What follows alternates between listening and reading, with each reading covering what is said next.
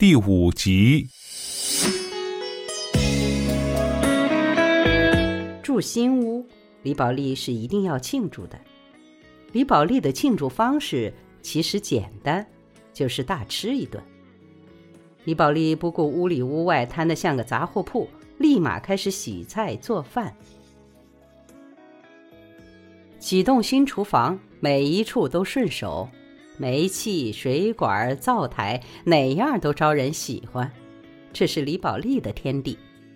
李宝莉突然想起一个词，叫“大展宏图”。李宝莉想，我从此就可以大展宏图了。李宝莉全心全意地烧了一桌好菜，鱼炸得焦黄，红烧肉红彤彤，放着油光。小宝的口味像极了马学武，吃的欢天喜地。马学武却只是闷头扒饭，一句话也不说。李宝莉有点烦，心想：“你一个大男人，被别人说了两句，又算得了什么？好容易住进了新房子，脸上给点笑，也是图个吉利吧。”李宝莉说：“ 今天我高兴，随便怎么样都不跟你吵架。小宝，来来来，把昨天学的诗啊背一下，让爸爸妈妈高兴。”小宝望了马学武一眼，见马学武没有表态。便不肯背，嘴上还说：“嗯爸爸不想听，我就不背。”李宝莉揪了他的耳朵一下，说：“嘿你个小混蛋，妈一个人听就不行啊！”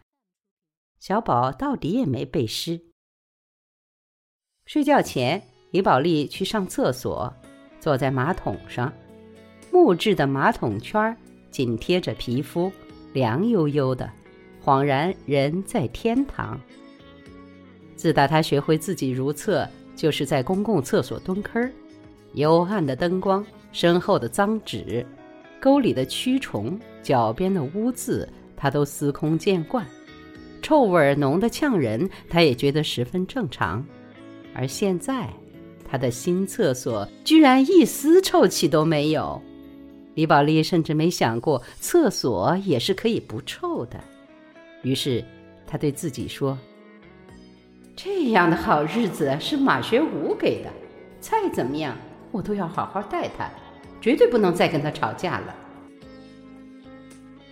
李宝莉从厕所出来，马学武合衣躺在床上，他两眼直勾勾地望着天花板，不晓得在想什么。李宝莉从梳妆台拿出雪花膏，抹了手心手背，又在脸上抹了一把，然后堆着满脸的笑。抬腿上床，马学武扭过头望着他，开口说话。这是他搬进新家来对李宝莉说的第一句话。这句话惊得李宝莉几乎从床沿边跌下去。马学武说：“我要跟你离婚。”万小景去汉正街找李宝莉批发袜子，结果李宝莉不在。李宝莉的老板说：“这狗日的不讲诚信，讲好的这个月多买两包，结果连人都不露面。”万小景有些奇怪，觉得这不像李宝莉，便打了个电话。电话里的李宝莉有气无力，像是即刻就要断气。万小景吓了一跳。心想：“这家伙未必得了绝症。”也不敢多问，连忙买了袋水果。坐公共汽车都嫌慢，直接打车去了李宝莉的新家。开门的李宝莉披头散发，脸色铁青，几乎脱了人形。万小景看得心惊，忙说：“哎呀，怎么搞的？是什么病啊？不会是癌吧？”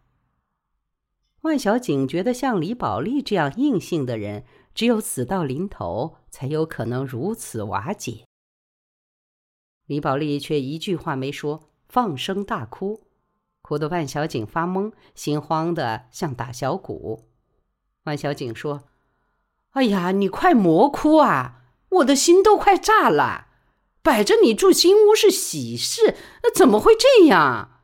未必真的是有乐极生悲的事啊！”李宝莉哭道：“喜喜个屁呀喜！我宁愿住到旧屋里，吃糠咽菜都心甘。哎呀，出了什么事嘛？那个狗娘养的马学武说要跟我离婚。这话把万小景也镇住。当年马学武追求李宝莉的全过程，他一清二楚。结婚以后，马学武在李宝莉面前低三下四，家里诸事都由李宝莉占上风，他也一清二楚。有一回，万小景笑马学武说：“哎呀，你们屋里的宝莉一手遮天，你要有道理去哪里讲呀？”马学武说：“我们屋里不需要道理。”宝莉就是道理，有理听他的，无理也听他的。李宝莉听马学武这样说，开心的放声大笑，笑声震得屋顶落灰。万小景最羡慕李宝莉的，就是她有这样一个百依百顺的丈夫。万小景想到此，不禁脱口而出：“他怎么敢？我我也是这样想啊。”他来真的，像是真的。你就为这个呼天抢地的哭啊？呸！我在他面前哭，我一滴眼泪都没有流给他看。我是看到你憋不住了。李宝莉说完这话，又嚎啕出声，哭得撕心裂肺，还伴着一声声的干呕。万小景见他如此这般，自己也忍不住掉泪，觉得女人这一生真是说不清。李宝莉这样的强人，在家里对马学武七凶八吼了多少年，结果这个快被他吼傻的男人说一声要离开他，他居然还哭得天昏地暗、肝肠寸断，仿佛整个世界都没有了。早知如此，何必当初？万小景知道现在说这话没用，他跟李宝莉长吁短叹了几声，便强行推着李宝莉出门，说是出去喝茶，再帮着分析一下马学武到底是怎么回事儿是真的想离婚，还只是吓唬一下李宝莉。已然断了方寸的李宝莉正举足无措，四顾茫然，万小景就是眼前唯一的灯，于是。他跟着这灯走出了门。茶馆就在马路对面，家常似的装修，茶却不便宜。一杯端上来，一看叶子就知道不是新茶。李宝莉自己心里正是见什么都烦的时候，心道：“老子正倒霉，你居然还来宰老子一刀！”想罢，一拍桌子说：“就这种茶，你们还敢卖十八块钱一杯？”端茶的小姐也不是省油的灯，还嘴说：“哼，我们从来就是这样，你喝不起就莫来喝。”茶馆小姐敢如此放言，自然也是看到李宝莉一身廉价的衣服，头发蓬乱、邋邋遢遢的，绝不是有来头的人。在这种地方讨生活的小姐最善察言观色，且又势利眼的厉害，一分钟。即能判断出客人的来路，然后根据这来路来转换脸色。李宝莉说：“哎，你这是什么话？正宗的汉口话。”李宝莉立即气得要砸茶杯，万小景一把拉住他，说：“哎呀，叫你来喝茶是要跟你散心，你跟他闹什么？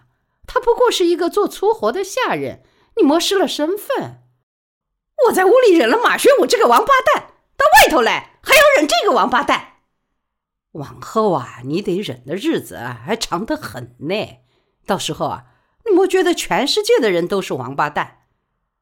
一句话竟说的李宝莉笑起来，说：“我这几天硬是觉得全世界的人都是王八蛋。”万小景也笑。笑完，李宝莉就觉得心里也不是那么太难过。